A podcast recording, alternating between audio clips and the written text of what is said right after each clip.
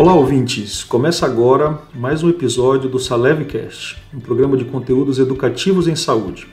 Meu nome é Dirceu Melo, sou médico cardiologista e hoje vamos bater um papo sobre dor lombar, o que o paciente precisa saber. E você é nosso convidado. Seja bem-vindo.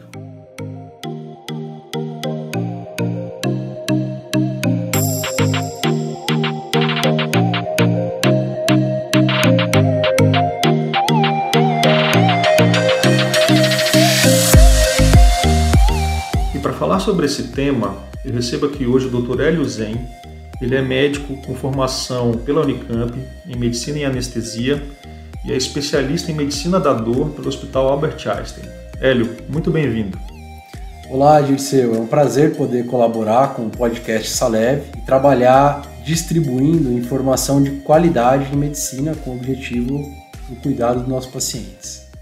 Hélio, é, estudando um pouco sobre dor lombar, tem alguns dados que me chamaram muita atenção. Né? O primeiro deles é, que, é o dado de que 85% das pessoas terão dor lombar em algum momento da vida, né? o que é um dado muito impressionante. Além disso, a dor lombar hoje é vista como um problema de saúde pública, né? prejudicando a qualidade de vida das pessoas, levando muitas pessoas a terem gastos com saúde, faltarem ao trabalho. E eu te pergunto, por que, que isso acontece, Hélio? Positivo, Dirceu. É, isso que você constata é uma realidade que nós vemos no consultório médico, nós vemos no ambiente familiar, no ambiente de trabalho. Eu acredito que todas as pessoas que estão escutando ao podcast já presenciaram uma pessoa que reclame ou de uma dor na coluna lombar, ou de uma dor na coluna lombar que irradia para a perna, ou da famosa ciática. Por que isso? Essa região do nosso corpo, a coluna propriamente dita, a estrutura óssea, os discos intervertebrais, o sistema muscular que estabiliza a nossa coluna, é um sistema complexo, um sistema que tem que estar em equilíbrio. E pelo motivo dele ser um sistema complexo, com várias linhas de força, linhas de sustentação, com movimentação de rotação, flexão, extensão, que nós utilizamos para fazer todas as atividades físicas, de lazer, etc. Por esse motivo, ele pode ser submetido a diversos tipos de lesão, de traumas. Né? Trauma é o nome técnico que nós utilizamos para os pequenos machucados que podem acontecer nessas estruturas do nosso corpo. Esses tipos de lesões na coluna lombar podem ser sentidos pelo paciente como dor lombar ou como dor que irradia para a perna, quando a lesão toca uma das raízes nervosas. E como todas as pessoas se movimentam muito, nós nos deparamos com esse número, é até assustador, né? Mais de 80% das pessoas vão ter algum tipo de dor lombar na vida. E nós nos assustamos ainda mais quando vamos avaliar os números. Por quê? Com esses números, nós vemos que uma pessoa deixa de trabalhar muitos dias do ano por motivo de afastamento, pelo cuidado da dor lombar, ou por ter impedimento do transporte, ou por dormir mal, por exemplo, e até mesmo deixar de aproveitar os momentos de lazer com a família. Então, essa epidemiologia nos chama muito atenção para essa nossa conversa. Perfeito, Hélio. E me diga uma coisa: quais seriam os principais fatores de risco para um paciente desenvolver dor lombar? Ótima pergunta. Eu adoro conversar sobre isso. É um tema que é, é dia a dia do meu consultório e recebo essa mesma pergunta semanalmente. Hoje, nossa sociedade como um todo está numa transição. Todas as pessoas, nós médicos, as pessoas que trabalham com tecnologia, as pessoas que trabalham em escritório, transformaram toda a vida numa, numa vida sentado, geralmente na frente de um computador. Isso é reconhecido como sedentarismo, né? fomento de sedentarismo, que é a redução da prática de exercícios físicos e atividades físicas que poderiam ser simples até. E se, se nós pensarmos na evolução da humanidade, em milhões de anos, nós fomos treinados para correr atrás de animais, escalar alturas, árvores, etc Então, nosso corpo se desenvolveu para ser utilizado para essas estruturas ósseas, cartilagens, musculaturas, tendões seriam utilizadas. Então, uma das principais causas de dor lombar é o sedentarismo. Mas como assim? É o desuso das estruturas da coluna, das estruturas musculares, ou ainda mais frequente, é o uso incorreto. E esse uso incorreto diminui o equilíbrio que nós temos das estruturas que compensam a movimentação da coluna. Ah, mas como assim? Um grupo ou outro muscular, às vezes os paravertebrais, ou mesmo a musculatura do abdômen, possui um tônus, que é aquela rigidez basal do músculo, que promove a facilidade da hipermovimentação da coluna. Ah, não entendi bem. O que, que significa isso? Se eu mantenho a minha musculatura tonificada, mais rígida, a coluna lombar vai sofrer menos com as movimentações do dia a dia ou durante aquele esforço que você vai fazer, ou sua corrida, enfim. Isso é uma das principais causas. Ou seja, é a estrutura muscular que ampara a coluna, né, que fornece esse equilíbrio para a coluna, certo? Com certeza, esse é, esse é o maior conhecimento. Se eu pudesse deixar um recado para as pessoas aqui, seria da importância do preparo muscular para a saúde da nossa coluna. Esse, esse dado é muito interessante, né? Porque numa primeira vista a gente imagina que aquelas pessoas que fazem trabalhos braçais, que carregam muito peso, são justamente as que sofrem mais com dor lombar, né? Mas você traz um dado novo, né? Quer dizer, também acontece com essas pessoas, mas também o sedentarismo é um importante fator de risco, né? Acho que a maioria das pessoas não tem esse conceito, né, Hélio?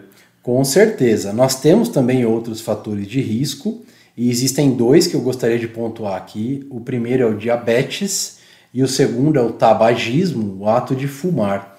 Esses dois tipos de doença, né, o diabetes e o tabagismo, eles promovem o aumento das alterações do disco da coluna. Então, daqui a pouco nós vamos falar sobre causas de dor lombar e as dores que vêm em virtude do disco são sim influenciadas pelo diabetes e pelo ato de fumar. Isso prejudica nosso corpo como um todo, é, de conhecimento geral da população. Mas com certeza o principal é o sedentarismo e a falta de preparo dos músculos que sustentam e estabilizam a coluna.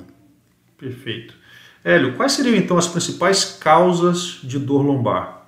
Ótimo. A principal, que é a mais comum que nós vemos em todos os pacientes da população, são as causas musculares. Então, ao redor da coluna vertebral, desde a nossa coluna cervical, que fica lá no nosso pescoço, a coluna dorsal, que é a parte das costas, mais atrás das mamas, dos mamilos, e também a coluna lombar, ela é envolvida por uma estrutura complexa de musculatura, que trabalha o tempo todo em força e contra força. As dores provenientes desses músculos que envolvem a coluna podem ser por contraturas, podem ser por estiramentos, por lesões pequenas às vezes demoram muito tempo para cicatrizar, porque a coluna é utilizada continuamente, diariamente. Então, a todo movimento, nós estamos, às vezes, fomentando, piorando essa pequena lesão muscular. Já abordando um pouquinho do tratamento nessa questão muscular, é a reabilitação física. Daqui a pouco nós vamos falar um pouquinho de tratamento, com certeza, e vamos abordar. Então, grande parte, aí, mais da metade das causas são musculares. Uma segunda causa muito importante são as causas estruturais mais comuns. Vamos dividir aqui nesse podcast basicamente dois tipos de causa. Uma são as dores do disco da coluna, as dores conhecidas tecnicamente como discogênicas. E o segundo tipo de dor são as dores do arco posterior da coluna. Nossa, que nome complicado! Mas basicamente nossa coluna é como se fosse uma torre, uma torre em forma de tripé. Então na parte da frente, na parte da barriga, ela é uma sobreposição de estruturas ósseas e disco, osso e disco. E na parte das costas, nós possuímos duas colunas de sustentação, e nós chamamos então no jargão médico de arco posterior. E é principalmente formada pelas facetas ou articulações interapofisárias. Essas articulações são até palpáveis. Nós médicos conseguimos examinar essas articulações durante a consulta médica no momento do exame físico. E por que, que é muito importante comentar disso durante as causas? Porque é muito comum hoje em dia que o paciente venha com uma ressonância magnética e a ressonância tem lá o diagnóstico de hernia de disco. E se nós pegarmos, Dirceu, olha que número interessante esse: 10 pessoas na rua, sem dor. 10 pessoas sem dor na rua. E fizermos ressonância nessas 10 pessoas, mais da metade vai ter hernia de disco. Então, ter hernia de disco é praticamente normal. Nosso disco é feito para trabalhar sobre carga, é feito para ser utilizado e ele pode se regenerar. E 90% ou mais das hernias de disco se cicatrizam sozinhas. Nós só não podemos atrapalhar. Precisamos preparar os nossos músculos para estabilizar a coluna e a coluna poder se regenerar de todas as lesões que aconteçam. Falamos então das musculares, das dores discogênicas e das dores facetárias. Temos algumas outras, e para isso é importante a avaliação médica, que são as causas que envolvem algumas situações mais graves, como fraturas de coluna, é mais raro nós encontrarmos esse tipo de diagnóstico, causas vasculares, que podem refletir em dor na coluna, e causas que não são da coluna, mas parecem da coluna. Por exemplo, algumas doenças do intestino, diverticulite, doença cólica renal, né? cólica renal, doença dos rins, doença do pâncreas. Por isso que é muito importante que quando a dor se torne crônica, só para terminar, o que é crônico? É quando ela dura mais tempo do que deveria durar. Então, chutar a porta e durar 3 a 5 dias para melhorar o dedinho, tudo bem, é, é factível. Agora, dura 3, quatro, seis meses, não é normal. Deve ser investigada e a consulta médica pode nos guiar para entender o que está acontecendo e como tratar. Muito bom, muito esclarecedor, Hélio. Agora, entrando um pouco é, naquele grupo de doenças que vai ser mais o foco aqui do nosso programa, que são as causas miofaciais e discogênicas. Quais são os principais tratamentos que a medicina da dor dispõe para avaliação e tratamento desse paciente? Ótima, ótima pergunta. Então, numa primeira avaliação médica, o médico de dor, eu, por exemplo, nas avaliações médicas, nós fazemos, nós construímos um planejamento de tratamento. Então, eu não busco uma medicação que vá resolver por completo aquela pessoa. Obviamente, eu gostaria de ter uma medicação milagrosa. Eu não busco um tipo de fisioterapia não busco um tipo de bloqueio ou mesmo de cirurgia.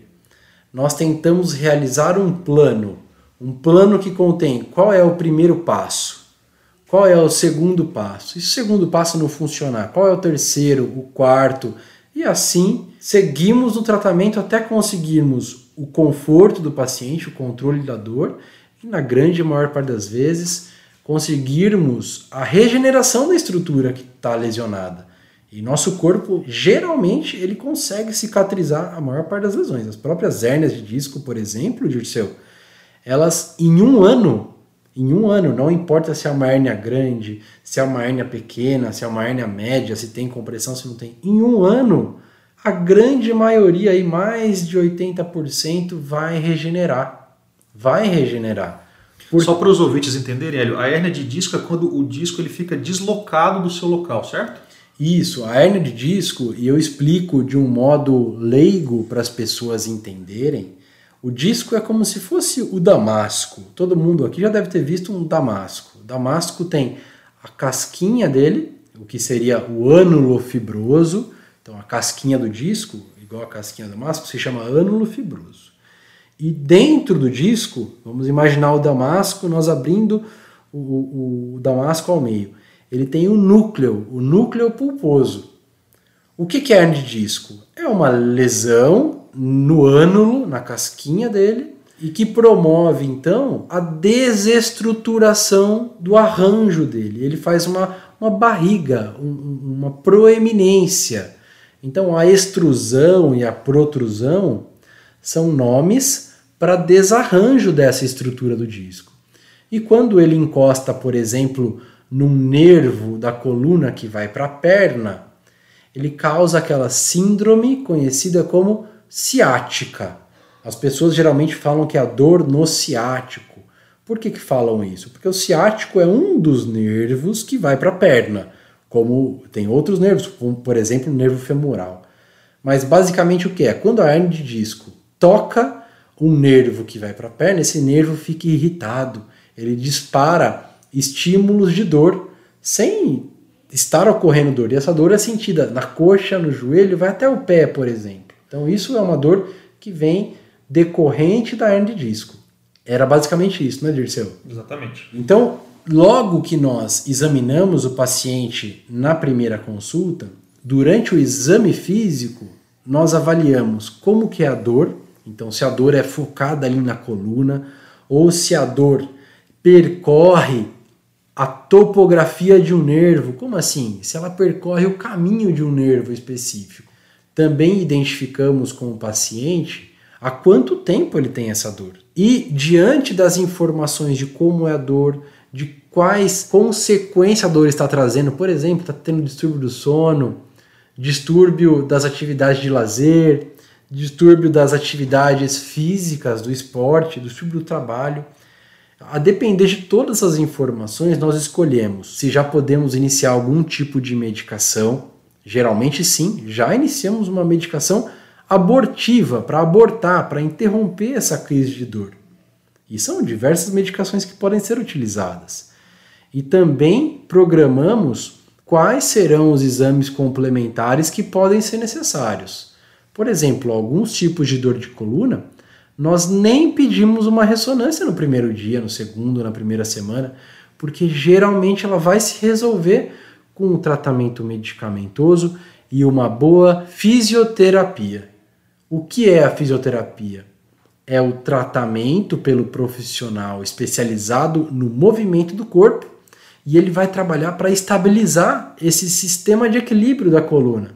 E nós vamos então fornecer um ambiente ideal para a coluna se regenerar sozinha, sem precisar fazer cirurgia, sem precisar fazer infiltrações, sem precisar usar remédios caríssimos. Isso seria o melhor tratamento, uma medicação para controlar a dor e uma boa reabilitação, principalmente a fisioterapia.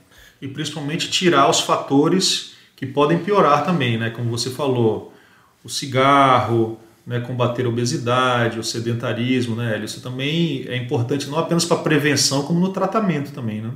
Com certeza, nós dividimos o tratamento de dor basicamente em três fases, e eu sempre apresento como se fossem as cores do semáforo: verde, amarelo e vermelho.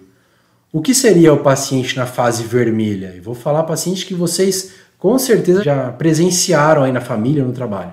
Então, aquele que fala assim: hoje meu ciático está atacado, ou estou travado. Estou travado, minha coluna está travada. Esse paciente está na fase vermelha. Eu não vou conseguir falar para ele mudar a dieta, dormir na hora melhor, começar a fazer natação. Esse paciente na fase vermelha, ele precisa sim de algumas medicações analgésicas, uma medicação para ajudar a dormir melhor, porque ninguém consegue dormir bem com dor. Precisa de uma fisioterapia com técnicas analgésicas, acupuntura é uma ótima saída nessas fases. Depois que a gente consegue controlar então o paciente dessa fase vermelha, ele passa para a fase amarela. É o momento em que a dor já está praticamente se resolvendo por completo e o fisioterapeuta começa então a trabalhar em alguns exercícios bem direcionados para estabilizar aquele local da coluna que estava com a maior alteração. Então é o momento que o fisioterapeuta começa a fazer alguns exercícios específicos ou mesmo pilates focado naquele trecho da coluna específico que está doente e precisa se regenerar. E depois que saímos da fase amarela, que geralmente costuma durar um a três meses, nós passamos para a fase verde, que é a fase de otimização funcional, Dirceu. É basicamente isso que você falou. Cuidar dos hábitos, realizar as atividades físicas de modo constante, de modo contínuo. Aí que entra algumas atividades de esporte, reeducação do sono, alimentar, hábitos de vida, porque nesse momento o paciente já vai estar com dor muito mais controlada e poder prestar atenção para a gente não trabalhar contra o nosso próprio corpo, não é? Ou seja, é, o tratamento da dor lombar é multidisciplinar, né? Então participam dele o médico, o fisioterapeuta, o educador físico, o nutricionista, né? É, precisa realmente ter uma visão bem ampla dessa condição para que a gente tenha um tratamento eficaz. Exatamente. Essa é a nossa segunda mensagem. O tratamento precisa ser multiprofissional. Não vamos encontrar uma medicação, ou uma cirurgia, ou uma infiltração que vai sarar tudo o que está acontecendo. Nós precisamos sim fazer esse planejamento. É um plano realizado em conjunto, personalizado para a realidade do paciente, realidade de vida, pelo dia a dia, dia do trabalho.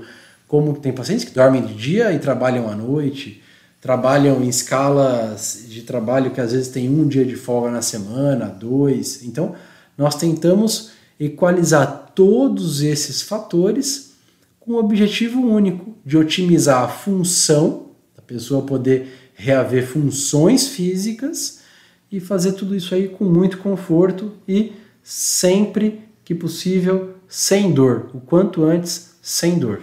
Lembrando, né, Hélio, que na grande maioria dos pacientes a gente vai conseguir uma, uma melhora importante com reabilitação controle de dor e mudança de hábitos, né? dispensando inclusive os tratamentos cirúrgicos. Né?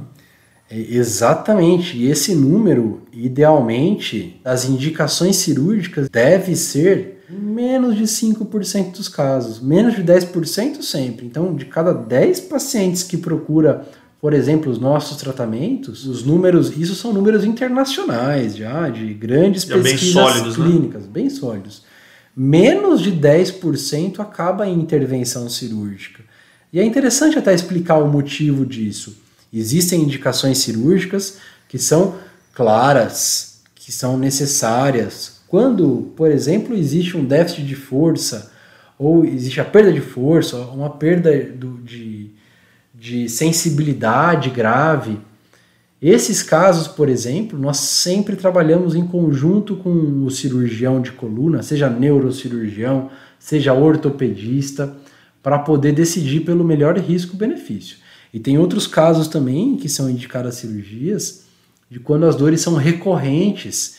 Então eu tive uma ciática esse ano, passou três meses teve tive outra ciática, depois outra. Então não tem motivo de nós ficarmos utilizando medicação, utilizando fisioterapia, utilizando diversas medidas, se todas já foram cumpridas de modo adequado e a dor continua retornando. Então, esses casos, a cirurgia é muito bem indicada. Obviamente, tem que ser estudado junto à equipe que está cuidando do paciente para nós decidirmos entre risco e benefício de cada uma das escolhas. Isso se chama autonomia do paciente. O paciente tem que entender o que está acontecendo com ele entender o risco e benefício de cada uma das escolhas. Muito bom, Hélio, muito esclarecedor. Gostaria de agradecer pelo seu tempo aqui conosco para gravar esse podcast. Tenho certeza que as informações que você nos passou hoje é, irão ajudar muitos dos nossos ouvintes, muitos dos nossos pacientes. E é isso. Muito obrigado e fica já o convite para gravarmos novos episódios do Salevcast. Um grande abraço. Obrigado novamente pela participação. É sempre um prazer trabalhar divulgando informação de qualidade em medicina. É nossa missão.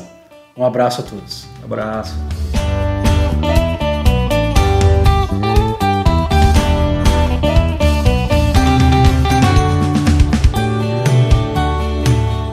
Se você gostou do nosso episódio, compartilhe com seus amigos e familiares via WhatsApp.